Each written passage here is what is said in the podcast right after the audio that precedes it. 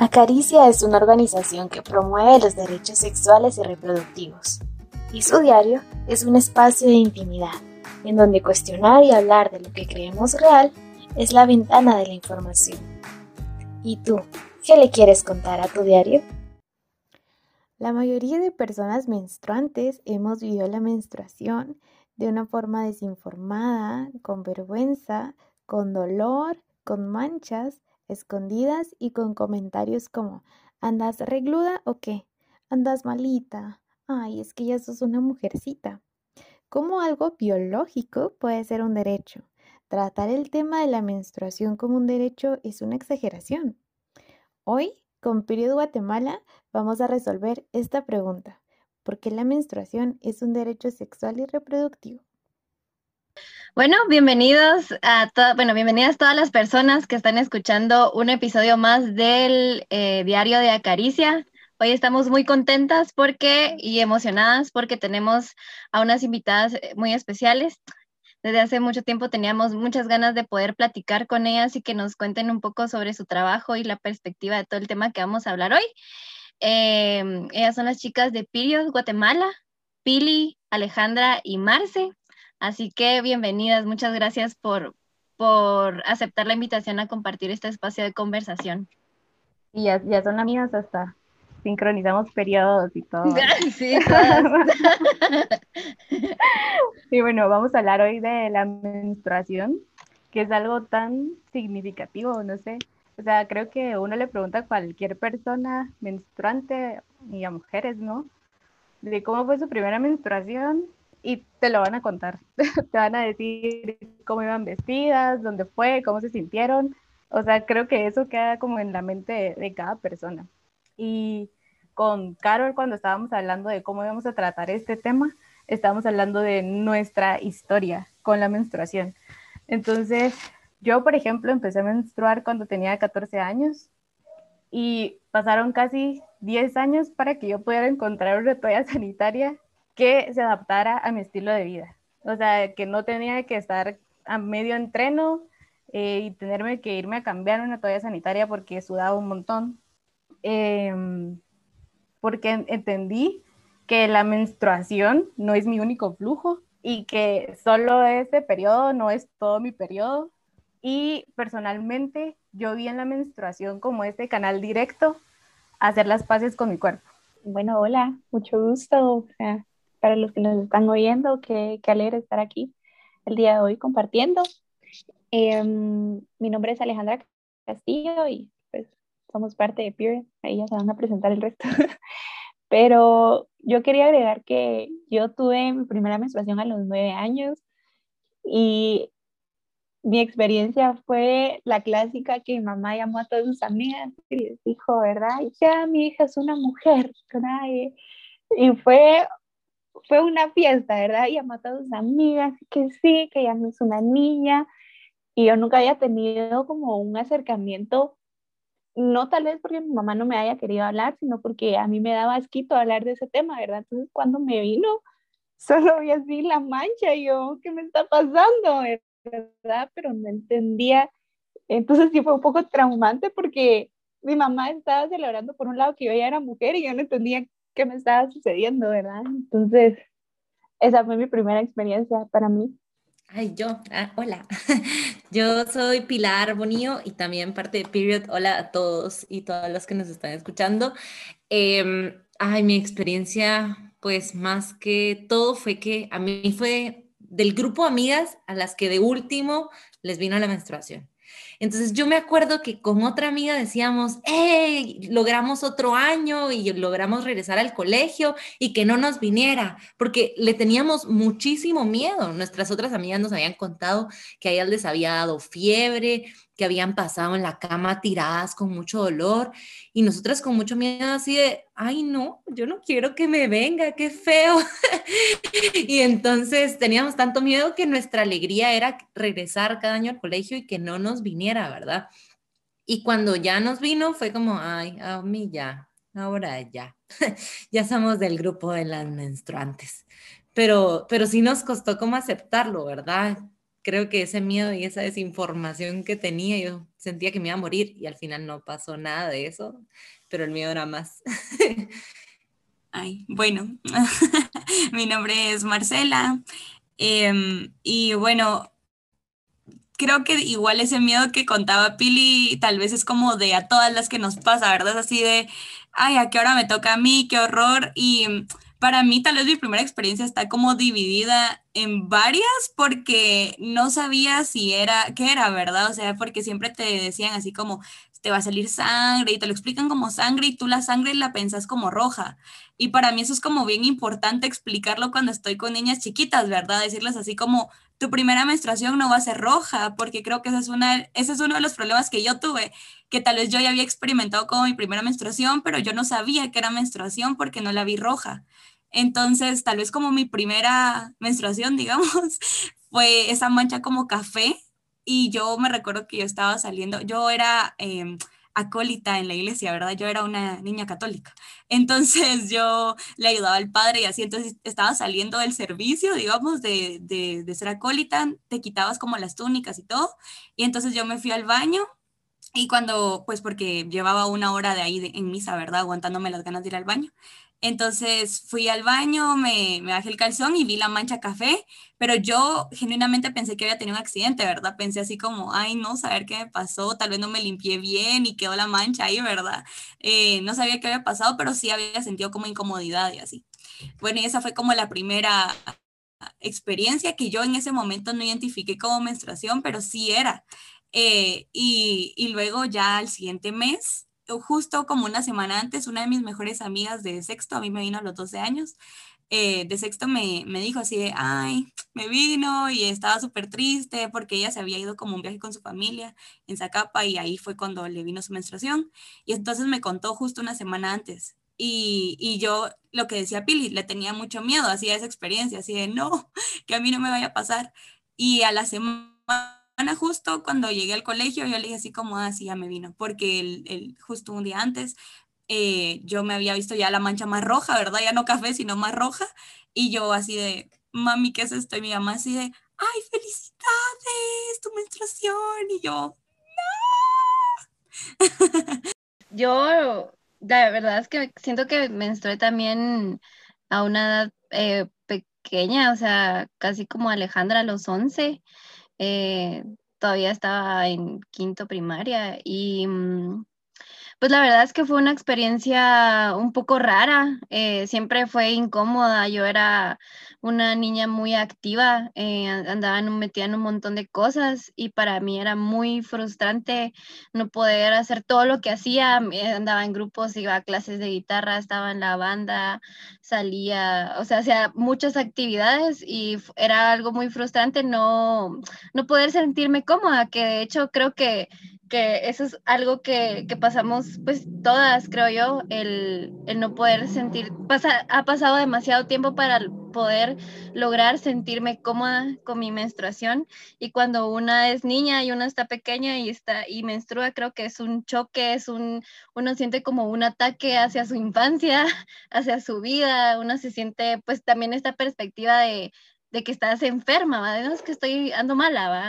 ando mal, ando en mis días pero, pero sí, también fue a los 11 años, pues tuve la guía de, de mi mamá, pero tampoco fue un acompañamiento eh, muy informado, eh, también me tocó, ¿verdad? creo que por, por, mi lado, creo que hasta ahora más adulta me he informado más, y eso que ya pasaron muchos años, pero, pero sí, creo que las, las primeras experiencias siempre son como algo muy chocante, algo como muy de golpe uno siente como que su infancia se acabó y ahora qué soy.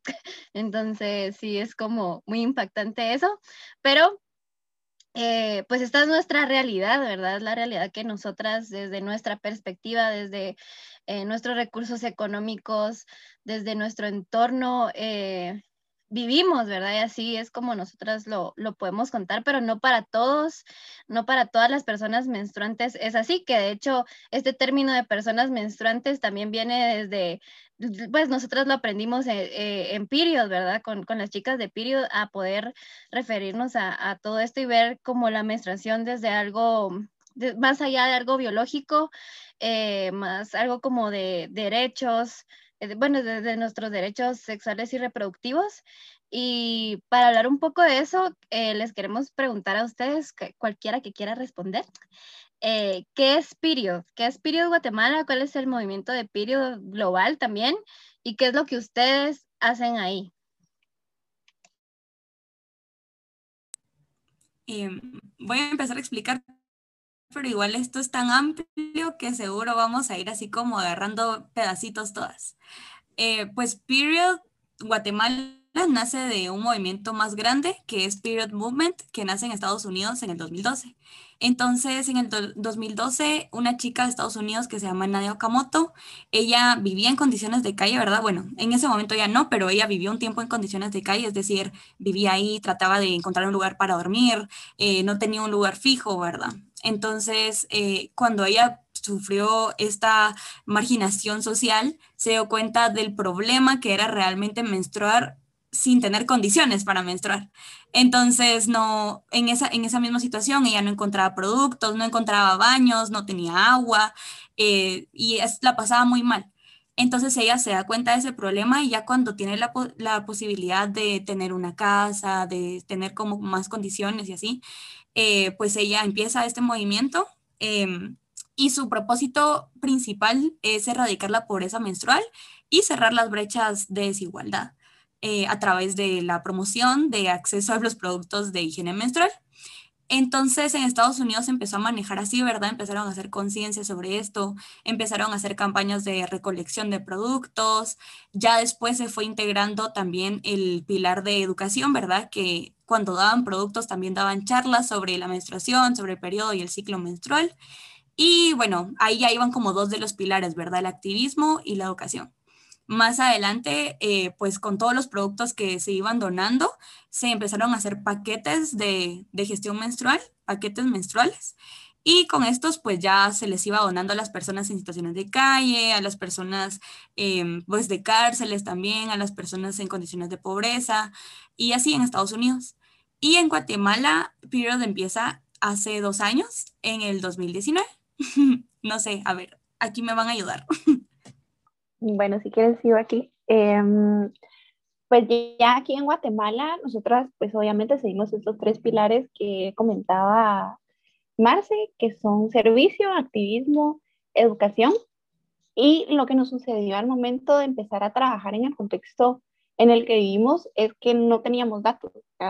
Nos costaba mucho trabajar en un contexto en el que no sabíamos exactamente cómo se vivía la menstruación, eh, en qué condiciones viven diferentes personas, ¿verdad? Porque como es un tema tan tabú, realmente no hay investigaciones, eh, la gente que habla lo habla muy en secreto, ¿verdad?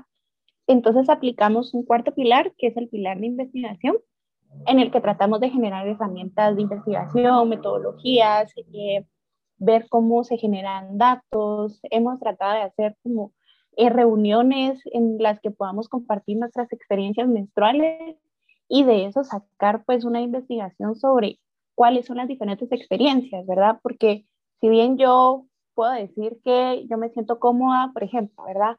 Menstruando con una copa menstrual, pero para Carol puede ser más cómodo em, una toalla de tela, ¿verdad? Entonces, hasta ese tipo de, de temas nos interesa mucho desde el área de investigación, ¿verdad? Cómo tú trabajas o cómo tú vives tu menstruación y también qué tanto tú tenés de herramientas, ¿verdad? O sea, qué tanto tú tenés de alcance para comprar una toalla, eh, si tenés información, te dieron educación sobre, hay diferentes opciones y no solamente un cótex, ¿verdad? Que normalmente es de lo que te venden las empresas, ¿verdad?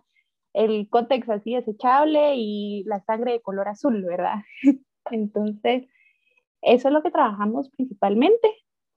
Eh, no sé, Pili, si querés platicar un poquito de más a detalle que hemos trabajado. Claro, Ale, gracias. Em, sí, em, y en base a estas cosas que pues contaba Marce y Ale de, de, los pilares que tenemos, de los cuatro pilares, pues hemos trabajado diferentes cosas, ¿verdad? Como period, como movimiento, hemos logrado hacer capacitaciones en colegios, a maestros, jóvenes en general, también que, que sea un tema para todos, para mujeres, para hombres, que todos nos informemos porque la educación alrededor de la menstruación es muy limitada, ¿verdad? O sea, venimos con unas clases de ciencias naturales muy básicas sobre el aparato reproductor femenino interno y no se explora más, no se sabe cómo es, qué pasa, cómo son estos ciclos. Entonces en Period queremos romper con todo eso y hemos hecho diferentes eh, talleres, adaptamos talleres, nos gusta muchísimo acercarnos a la gente, hacemos talleres súper dinámicos, hablarlo de una forma en que no solo sea social, cultural con la que vivimos, ¿verdad? Y, y creo que ese es el plus, que a veces nos hablan de la menstruación solo como, ah, bueno, va a pasar y vas a sacar sangre y ya. Pero hay mucho más que influye y que nos pasa y cómo nos sentimos, ¿verdad? Eh, hablamos también de todo esto, de, cómo es un derecho en nuestro cuerpo, ¿verdad? El, tener ese acceso. Entonces, en Period de cubrir la menstruación, todos los puntos, para que al final rompamos el tabú y logremos que sea un tema accesible para todos y que todas las personas menstruantes pues puedan tener una menstruación digna. Por eso están, o sea, por eso con Carol iniciamos Acaricia, ¿no? Porque ¿quién se iba a imaginar, por ejemplo, que el menstruar es un derecho sexual y reproductivo? Que cuando uno dice, creo que se enfoca en una cosa como pecado y algo erróneo, algo que nunca debe de pasar, y es como, a ver, cada 28 días viene algo que va con mis derechos. Entonces, eh, iniciar como esta conversación del por qué menstruar es un derecho y si lo podemos tratar como tal, ¿no? Entonces, eh, no sé, quisiéramos saber qué datos han encontrado ahorita que, que ustedes están diciendo que en Guatemala no existe una documentación sobre este tema. No sé si nos pueden como dar un contexto nacional acerca de esto. Em, pues, a ver, tal vez eh, no tenemos como datos concretos, pero sí hemos intentado recabar los datos que, podamos, ¿verdad?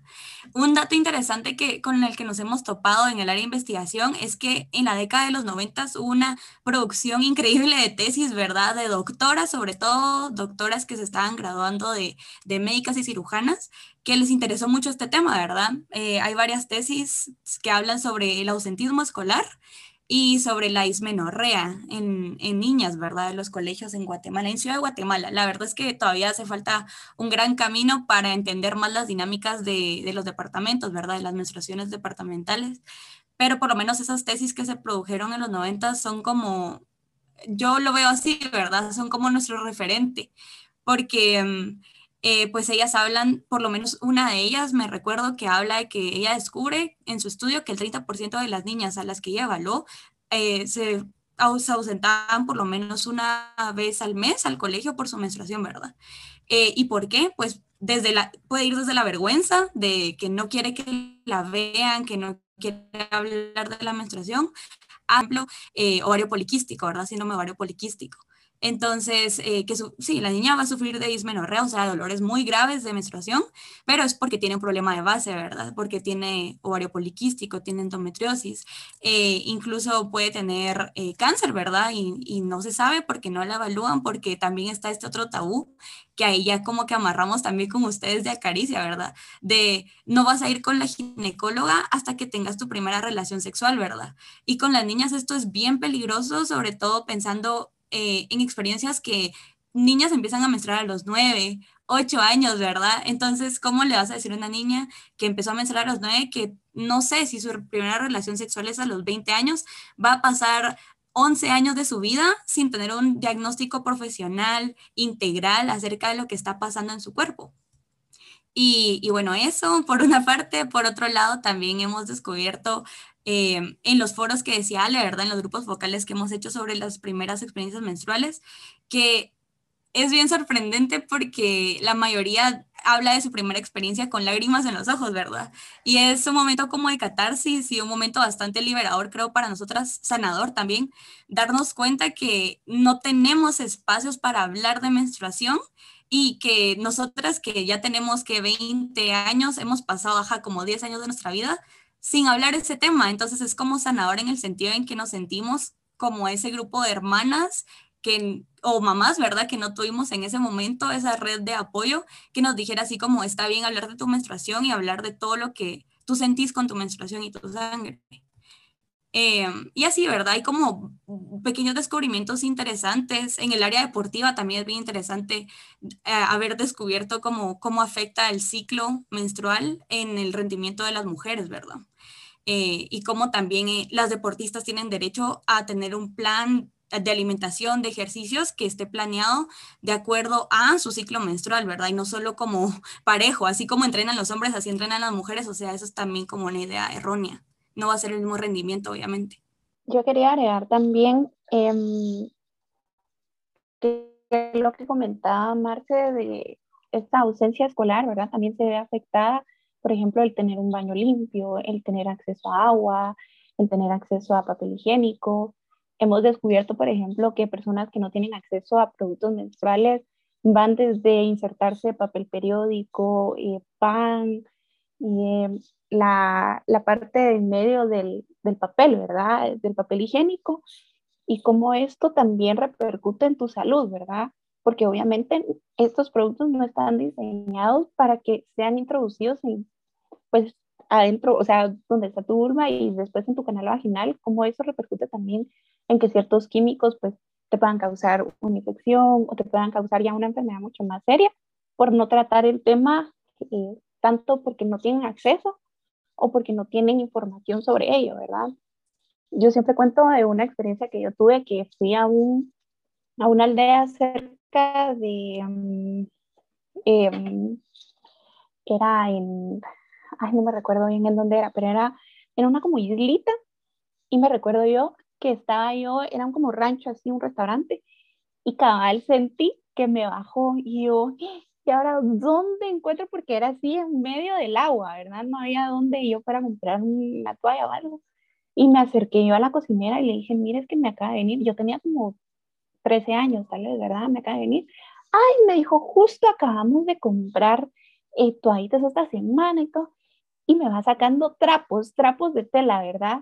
Y yo decía, mm", yo tenía como mi concepto la toalla desechable. Y yo decía, no, esto no puede ser, ¿verdad? Porque me sacó un trapo de ese tamaño, ¿verdad? yo, ¿cómo me meto eso, verdad? Y puede que tal vez, eh, por ejemplo, hablamos de las toallas de tela, pero en este caso no era porque ellas hayan decidido que eso van a usar, sino que era lo que tenían a la mano, era lo que conocían y era lo que les alcanzaba, ¿verdad? Porque obviamente pues eso lo puedes lavar y lo puedes reutilizar a otro tipo de producto que ya es mucho más caro el mantenimiento, ¿verdad? Entonces, eh, también eso repercute mucho como qué tanta información tú tienes al respecto. Sí, yo creo que con, con lo que ustedes nos comentaban, este, empezando, o sea, partiendo desde eso, o sea, el menstruar no es solo algo que, que pasa y ya, sino que involucra otros derechos y por eso es un derecho, ¿no? O sea, en las historias que, que, hemos contado aquí, podemos ver que se nos ha negado, por ejemplo, el derecho a la educación, a la información, el derecho a la dignidad humana, que es como que por eso surgen los derechos humanos, ¿no?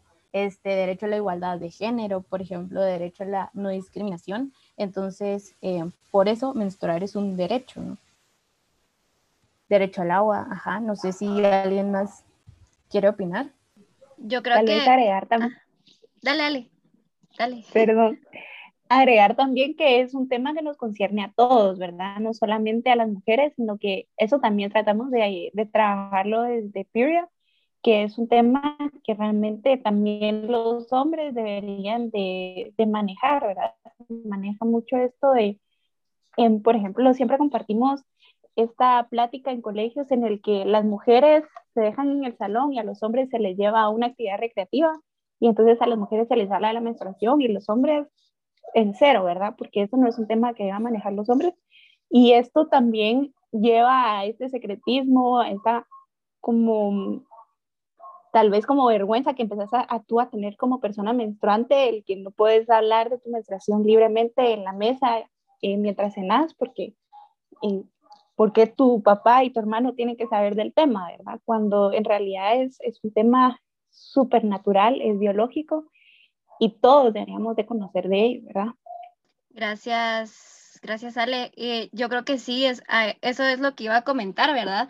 Que yo, pues gracias a Pirio, que las conocí el año pasado, pude como ampliar un poco mi, perspectiva, ¿verdad? La perspectiva de, la menstruación, de ser consciente también de, que mi realidad no es la misma a, los demás, ¿verdad? Las demás personas menstruantes, incluso es utilizar este tipo de términos, ¿verdad? Porque hay mujeres que no menstruan, ¿verdad? No, todas, las, no todas las mujeres menstruan. También em, el, gestionar, eh, el que sea una opción para mí gestionar mi menstruación, ¿verdad? Que yo pueda escoger qué método quiero utilizar para gestionar mi, mi menstruación. Yo quisiera preguntarles, ya como para ir concluyendo un poco, porque tuvimos unos talleres el año pasado y ustedes ya lo comentaban que, que también menstruar por, por, todo, por todo este, por toda esta que carencia de,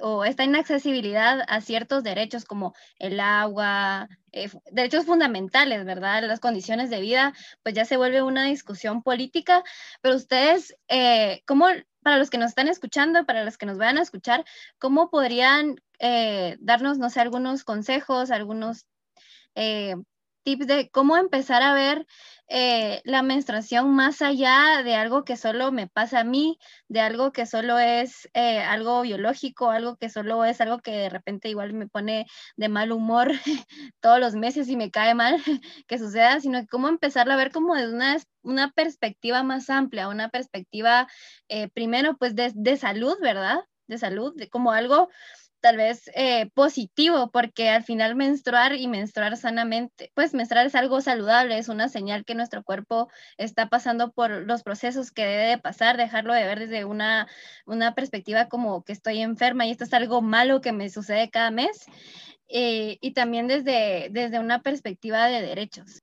Bueno, primero que nada, conociendo y eh, bueno, informándonos, ¿verdad?, qué es el ciclo menstrual personalmente, para mí ese fue el primer paso en el que yo comencé a entender qué era lo que estaba sucediendo en mi cuerpo y que justamente, ¿verdad? No era algo que solamente me visitaba cuatro días al mes y sucedía espontáneamente y se iba así como si nada, ¿verdad? Sino que entender realmente también porque tal vez hay días que estoy más sensible o hay días que tengo más dolor, em, conocer exactamente cuáles son tus fases, y también con ello conocer, como tú decías, tus opciones, ¿verdad? Porque para mí algo que fue muy sanador fue pasarme de la toalla desechable a una copa menstrual, porque entendí, por ejemplo, que mi sangre no olía feo, que no, o sea, no menstruaba tanto, no era tanta sangre la que salía, sino que es más lo impactante de ver la toalla toda sucia y toda cargada a una copita que realmente no se llena tanto.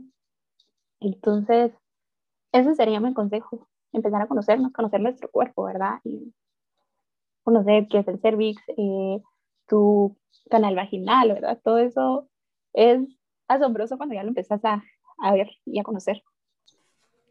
Sí, súper. Y, y yo quisiera agregar que conocerte es la parte principal, digamos, de ahí como que surge todo, pero es muy importante también hacernos conscientes de todo lo que sucede, o sea, hay que ver que el precio de, de las toallas sanitarias pues a veces es muy elevado y que hay familias que pueden no acceder a ellas, entonces hay que exigir que al final todas estas cosas son necesidades que una mujer no puede decir un mes, pues no voy a menstruar, porque es una necesidad biológica. Entonces, hay que exigir también que las toallas sanitarias, que productos de higiene menstrual en general, pues sean accesibles y, y, sean gratuitos en su mayoría para las personas, ¿verdad? Nosotros hablamos de que un condón a veces te lo dan gratis en todas partes y por qué no te van a dar una toalla sanitaria de la misma forma. Entonces creo que hacernos conscientes de estas cosas, ir al súper, ver los precios de una condición biológica, que más allá de, un, de ser biológico, pues le ponen una carga, también eso nos puede ayudar a llevarlo a otro nivel, ¿verdad? A darnos cuenta de la realidad en la que vivimos. Y, y pues como añadiéndolo, tal vez entender que... Eh, todo esto de que lo hablemos en privado, de que lo hablemos en círculo solo para mujeres, de que no, no tengamos acceso universal, ¿verdad? Esto viene siendo como una parte, una consecuencia de un problema más estructural, más amplio, ¿verdad? Que es que se nos educa a las niñas, sobre todo, ¿verdad? A, a estarnos calladas, ¿verdad? Como si algo te incomoda, si algo te molesta, pues no lo vas a decir, ¿verdad? Porque puedes hacer sentir incómoda a las otras personas. Si te sentís enojada, si sentís que algo va mal, pues tenés que aprender a decirlo de una forma dulce. y así, ¿verdad? Y eso creo que viene a repercutir en nuestra propia relación con nuestro cuerpo. Y tal vez esto venga a ser un poco controversial, pero hablar también de que esto es violencia ginecobstétrica, ¿verdad? O sea, como que te, por ejemplo, las niñas que llegan con un dolor terrible de cólicos con su ginecólogo y que le digan, mira, me pasa esto y me duele mucho y que el ginecólogo o la ginecóloga le diga así como es normal, ya se te va a pasar, tómate una pastilla, ¿verdad? Eso, eso es parte del problema precisamente, ¿verdad? Como eh, desmeritar o desvalorizar el propio conocimiento del cuerpo de una, ¿verdad? O sea, como, ¿quién más va a conocer mejor tu cuerpo que tú misma? Entonces, aprender a identificar las señales de tu cuerpo, aprender a identificar qué te está diciendo, si este no es un ciclo regular, si estás sintiendo que algo no va bien, ¿verdad? Confiar en lo que tú estás sintiendo y llegar con una especialista que te crea y que te haga sentir que lo que tú estás diciendo no es porque estás exagerando o, o, algo así, ¿verdad? Sino que puedes sentir realmente que lo que tú estás haciendo y lo que estás diciendo es porque lo vivís en carne propia, ¿verdad? Y bueno, tal vez, ajá, como dice Ale, una recomendación buenísima es llevar tu propio diario menstrual, ¿verdad? Tu propio diario del ciclo. Entonces ir apuntando todos los días, que de hecho hicimos un diario aquí con las chicas de Acaricia, ¿verdad? El año pasado, y es súper lindo. Si lo quieren, pídanlo por la página de Acaricia o de Period también. Em, y, y, pues, ajá, ir apuntando todos los días, identificando los síntomas, los rasgos que te pasa este mes, porque al otro mes ya no te pasó, ¿verdad? Eh, y eso, entonces eso, como que nos... Gracias. Y yo creo que, o sea, en la caricia lo repetimos un montón, pero creo que tenemos derecho a ser dueñas y dueños de nuestro cuerpo. Y ya para concluir y súper rápido, no sé si nos quieren compartir qué es lo que están haciendo. Si vimos que sacaron un documental, si nos quieren como hablar un poquito de eso, dónde las podemos encontrar, este, no sé, las actividades que tienen planeadas. Eh, bueno, el documental, ay, solo voy a decirlo del documental y después les cuentan las chicas. El documental lo hizo Days for Girls, aquí Guate, que trabaja en comunidades eh, pues de Sololá y bueno, creo que Quetzaltenango también, otros lugares, otros departamentos, y fomentan el emprendimiento de mujeres. Entonces ellas hacen toallas eh, reutilizables de tela y eh, las venden, ¿verdad? Y así sostienen ellas su economía. Tienen el documental y por si lo quieren ver, ahí salimos en un par de segundos. Bueno, ¿y qué estamos haciendo? Pues ahorita uno de los proyectos que nos tiene emocionadas es que hemos logrado empezar a hacer un activismo político. Entonces estamos trabajando por conformar una mesa eh, técnica en la que tengamos un diálogo con, con JUVE, con la Secretaría de la Mujer, em, con la Comisión de la Mujer en el Congreso de Guatemala e impulsar una iniciativa de ley que pueda cubrir estas necesidades desde un tema eh, de derechos humanos, ¿verdad? Que pueda llegar a esas personas que tienen falta de acceso a productos menstruales, eh, que tienen falta de educación menstrual, ¿verdad? Entonces, eso es como un gran logro para nosotras, ¿verdad? Empezar a, a trabajar ya en este tema desde el sector público Em, y pues, si nos quieren seguir, estamos en Instagram como Period Guatemala, al igual que en Facebook. No sé, Pili, si quieres agregar algo. Eh, no, que siempre publicamos eh, nuestras actividades en redes sociales, igual se las vuelvo a repetir, estamos period.guatemala y em, en Facebook y en Instagram. Entonces, eh, si quieren participar em, de muchas actividades, síganos. Vamos a estar realizando para el Día de la Higiene Menstrual una gran actividad. Vamos a tener charlas, vamos a tener un área presencial, vamos a tener un mercadito ahí de pulgas, dirían. Em, y es, va a ser toda una semana de actividades para que podamos eh, hablar y normalizar este tema muchas gracias. Pili, ¿cuándo es este día? para... Es toda la semana, ay, perdón, sí, es toda la semana antes del 28 eh, de marzo, de mayo. Ay, perdón, ah. estoy todavía. está bien. Muy bien. Entonces vamos a estar ahí también nosotras de, de, Acaricia pendientes para poder, para poder ir a visitar ese mercadito y, y estar pendiente de las actividades y también, y también compartirlas. Eh, ya nos quedan poquitos, ya solo nos quedan dos minutos, no nos queda más que, más que agradecerles por su gran aporte primero a, a, la sociedad, ¿verdad? A la sociedad guatemalteca, todas las personas menstruantes. Creo que es un gran trabajo el que Periodo hace, yo las admiro y sigo su trabajo muy de cerca, en Acaricia lo seguimos muy de cerca. Eh, estamos muy agradecidas porque nos, nos, nos, hayan aceptado la invitación y que también se dé este espacio de diálogo en Acaricia que lo que, lo que pretende es eh, promover y informar y empoderar a través de los derechos de nuestros derechos sexuales y reproductivos. Así que muchas gracias Pili, Ale y Marce, ya saben que las pueden buscar en redes sociales. Y Lashmi, no sé si querés decir unas últimas palabras. Este, no, solamente muchas gracias. Gracias por apoyarnos y, y espero que podamos seguir compartiendo porque son temas muy importantes y creo que las que estamos aquí es porque se nos fueron negados muchos derechos y cuando nos dimos cuenta fue como ¡Ah! que esto lo, o sea, tenemos que hacer algo y es lo que estamos haciendo y, y pues nada, muchas gracias. Sí, ah, y también recordar, ¿verdad? Del, del, del diario que, que, se hizo en conjunto con Period, así que lo pueden, lo pueden pedir, está muy bonito. Y ya, muchas gracias a todos por escucharlos, esperamos en otro episodio del diario de Acaricia.